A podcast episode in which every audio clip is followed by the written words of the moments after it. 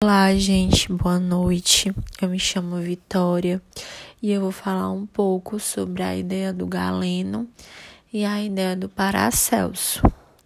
Bom, o Galeno, a ideia central de sua visão diante da fisiologia, repousa no fluxo permanente dos rumores, né? O que estaria na dependência das influências ambientais, é, do calor inato e da ingesta alimentar e sua justa proporção. Ele dizia que as causas mórbidas eles podiam ser internas e externas.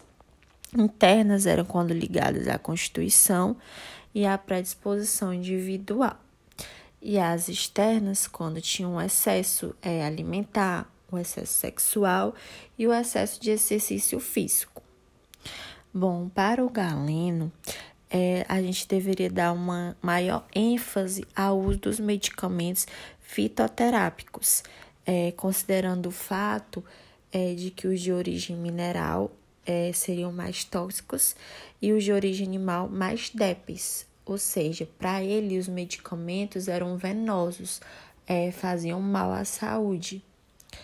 É, agora a ideia do Paracelso. O Paracelso, ele se opunhava é, vivamente às ideias do passado, em especial essa teoria dos humores que eu citei e ao pensamento galênico, que é o pensamento do Galeno. Ele se opunhava ao pensamento dele.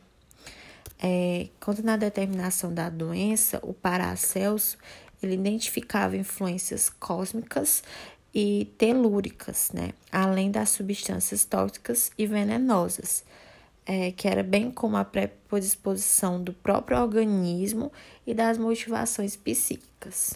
E é isto.